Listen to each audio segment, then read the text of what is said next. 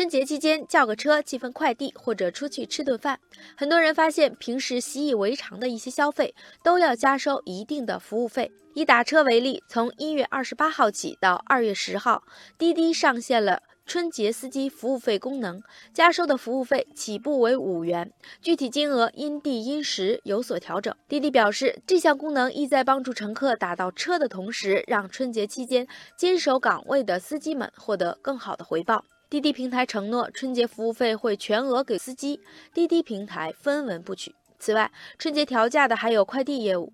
由于大量快递员返乡过年，快递公司在明确春节不打烊的同时，也调整了服务时效和快递费用。比如，韵达快递春节期间每单加收十元服务费。春节期间加收的服务费引发了网友热议。对于是否应该加收这么一笔钱，网友们也表达了不同的观点。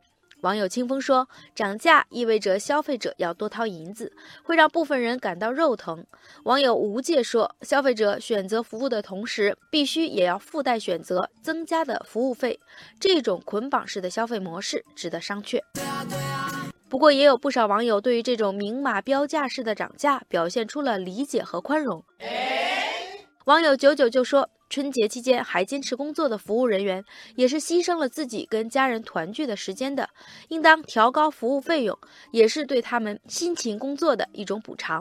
网友朝夕说：“为了保障春节服务质量，这种暂时性的调价，消费者也可以接受。”网友琉璃说：“每到春节必是用工荒，尤其对于消费领域来说更是如此。这时用价格调节市场供需，也是市场的选择。”当然，也有网友反映了一些问题，比如网友烟雨楼台说，春节期间在一些城市的火车站、飞机场，仍然不少黑车徘徊，对外地游客报出动辄几百元的价格。